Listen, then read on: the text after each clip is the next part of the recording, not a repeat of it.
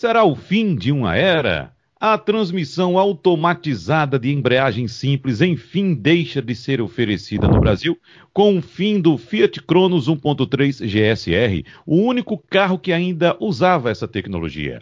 A versão desapareceu do site da Fiat, antecipando a mudança que vai ocorrer no ano que vem, quando o sedã vai receber o câmbio CVT para o motor 1.3. O Fiat Cronos 1.3 GSR era o último carro da marca italiana a usar a transmissão automatizada feita pela Magnete Marelli. Por isso, vamos conversar sobre esse assunto agora com o nosso consultor Alexandre Costa. Olá, Alexandre, tudo bem com você? Olá, Wagner. Olá a todos. Vamos falar desse assunto que, vez ou outra, volta aqui, né, para a conversa da gente, que é muito bacana. Pois é, esse é assunto que já discutimos algumas vezes aqui, Alexandre. Isso. Inclusive, eu me referi muitas vezes ao início né, dessa questão do câmbio automatizado aqui no Brasil, que foi com o câmbio do Alogic. Você Isso. sabe muito bem, já me Sim. referi aqui, já contei minha história. Isso. Quanta. Eu não vou dizer dor de cabeça, Alexandre. Isso mas quanta raiva eu tive ao guiar um veículo com câmbio automatizado. Naquela ocasião era um Dualogic. Isso é verdade. A gente conversou muito, muitas vezes sobre isso. Quem acompanha a gente aqui, né? Eu sempre fui um defensor dessa tecnologia. Tive a honra e orgulho de trabalhar na empresa que era o principal fornecedor das montadoras, justamente nesse tipo de sistema de transmissão. Eu ministrei muito treinamento na região Norte e Nordeste há alguns anos atrás sobre isso, então eu posso dizer que eu conheço profundamente ali uh, o sistema. Infelizmente, né, não pegou aqui no Brasil, também tem uma questão mercadológica, também tem uma questão uh, de dificuldade de manutenção e reparo, mas é um, era um sistema viável, né, se comparado em relação ao câmbio automático. E, como eu sempre defendi, ele vem de uma linhagem muito nobre, porque esse sistema começou uh, na Ferrari em 1996. Se você lembra, desculpa, em 86. Se você lembra aí de Nigel Mansell, cara. A, uhum. a, a, o, o, primeiro carro a utilizar um sistema de embreagem automatizada foi justamente de, de Mansell naquela época. Uh, o primeiro carro de série foi a Ferrari 355 F1 em 1996. É, que era um excelente, um excelente carro. O Alfa Romeo também teve aqui no Brasil é, com esse tipo de transmissão antes de ser popularizada aí pela Fiat e pela Volkswagen, né? A Volkswagen foi a primeira a abrir mão do, do sistema, né? Ainda existia o sistema elétrico, né? porque o Dualogic, que a gente se refere na Fiat, e, e, o sistema da Volkswagen iMotion eram eletrohidráulicos, mas ainda resistia um há um tempinho atrás que era usado no Up, que era to totalmente elétrico, mas a, a, Volkswagen já tinha tirado de linha e ainda permanecia o GSR, né? Era o último ali defensor dessa tecnologia, mas aí realmente é, foi uma tecnologia que não pegou aqui no Brasil. É, vale lembrar para quem está nos escutando que o câmbio automatizado é aquele câmbio mecânico onde o sistema de acionamento da embreagem é através de um atuador hidráulico ou elétrico. Os modelos que estão sobrevivendo aí no mercado, eles não contêm uma única embreagem, que era o caso da linha Fiat e Volkswagen, mas sim duas embreagens. Então, a gente tem aí modelos é, alemães né, e chineses utilizando câmbios automatizados de dupla embreagem, que em muitas concessionárias são vendidos como automáticos, mas na verdade são automatizados. Falamos a respeito do câmbio automatizado de uma embreagem apenas, o mono-embreagem. Existem os câmbios automatizados de alto rendimento, e você citou muito bem algumas marcas, alguns veículos, que são aqueles mais caros, que possuem equipamentos, sim, bastante eficientes, não é isso? Exatamente. Hoje, é, se a gente comparar, por exemplo, com o Fiat Stilo, foi, foi o carro que ajudou a popularizar, logo depois veio Linha, e aí entrou esse sistema na linha Volkswagen com o Polo, é, você teve Gol e por aí vai. Então, esses sistemas são sistemas de uma única embreagem. Então, realmente é um pouco mais difícil de você controlar né, uh, o desacoplamento da embreagem. No caso do sistema de dupla embreagem, então é como se você tivesse dois câmbios em um. É um sistema muito mais sofisticado, que algumas marcas tiveram problema também, vale salientar, né?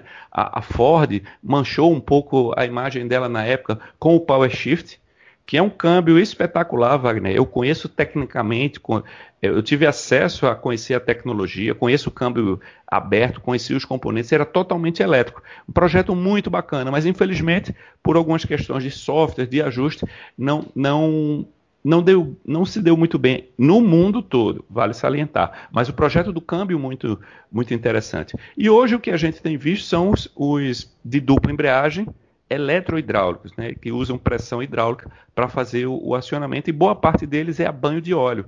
O que é isso? Que a embreagem ela fica imersa em óleo, que é algo realmente assim que num sistema convencional a gente não pode admitir, né, porque a embreagem é um elemento de fricção que não poderia ter óleo, mas é uma embreagem especial que trabalha imersa em óleo, muito similar ao que você encontra em algumas motos, por exemplo.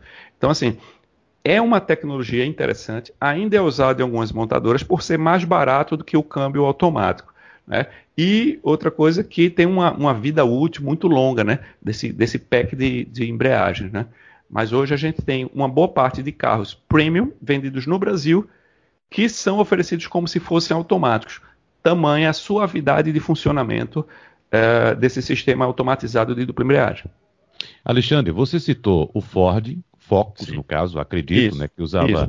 o câmbio Power Shift. No começo da nossa conversa, eu citei a Fiat, do Dualogic, no caso, o Fiat Linea.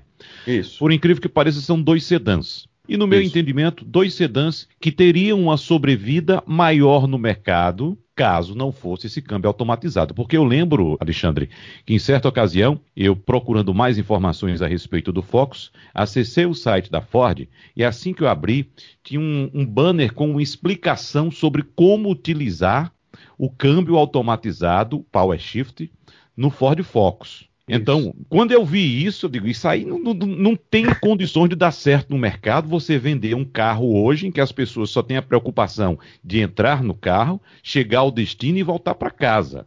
Né? Essa, essa questão de você é, guiar o carro, ter preocupação com nível do óleo, pressão de pneus, se a direção está puxando para um lado, puxando para o outro, isso é coisa do passado. Se o carburador está funcionando bem, se o tempo está certo, né? o motor está queimando no tempo certo, isso é coisa do passado. Hoje em dia o consumidor quer entrar, ligar o carro dele, ir e voltar sem ter dor de cabeça. Exatamente, então, quando eu vi isso, a Alexandre disse: olha, esse negócio não tem como dar certo. E, no meu entendimento, esses dois veículos foram retirados do mercado exatamente por causa dessa estratégia, no meu entendimento, equivocada. Eu quero saber o que, é que você pensa. É, o, o, mercado ele não perdoa né, esse tipo de, de posicionamento. A gente está falando aí de produtos interessantes, né, bacana, que teriam é, o seu espaço no mercado, mas infelizmente, né, por, por algumas falhas recorrentes, por algum, por, quando se gera o histórico né, é, de falha, já mancha a, a, imagem do carro. E houve também uma demora em algumas, de algumas montadoras de, de dar uma resposta positiva para o, o consumidor no caso é, do defeito. Né? Houve uma demora em admitir o problema. Então isso foi gerando uma insatisfação. E quando entrou no mercado de reposição, ou seja, quando o carro saiu da garantia, é que o problema se tornou mais evidente porque as pessoas não estavam preparadas é, tecnicamente para trabalhar no carro e não tinham uh, as peças de reposição que isso só foi entrar no mercado depois. Então, assim, isso gerou realmente, você imagina que o consumidor, que não tem a obrigação de ter o conhecimento técnico, né, ficou ali totalmente desamparado. Né, foi isso que aconteceu. Uh, for, foram projetos interessantes. Uh, o PowerShift teve também uh, no New Fiesta, o PowerShift teve no EcoSport, né? É, é, é, um, eu entendo que é um projeto que casaria muito bem com esse tipo de câmbio, mas em função disso que a gente está falando, realmente terminou prejudicando a imagem uh, desses carros no, no mercado. Então, muitos deles são vendidos hoje com um desconto muito grande. Conheço, inclusive, oficinas que eu não recomendo, mas eu conheço oficinas que retiram a, a transmissão automatizada, pelo menos nos carros Volkswagen, que isso é um pouco mais fácil, e colocam de volta a caixa de marcha. E os carros são vendidos como modelos manuais. Eu conheço algumas empresas que hoje fazem isso. Tamanha a insatisfação do cliente, o não quer mais ter um carro com sistema automatizado. Né? É algo que eu não recomendo fazer esse tipo de, de mudança, porque você está alterando as características é, físicas do, do carro. Né? Tem um aspecto de segurança aí que é importante levar em consideração. Mas chegou a esse nível, entendeu, Wagner? O mercado ele responde dessa forma. Se o cliente não está satisfeito, o mercado acha uma maneira de resolver o problema. E a maneira mais grotesca, mais bruta, foi justamente tirar o sistema e voltar uma caixa manual, o que é uma pena. Tchau, tchau, câmbio automatizado. E Alexandre Costa, a gente se vê na semana que vem. Um abraço. Com certeza, meu amigo. Um grande abraço.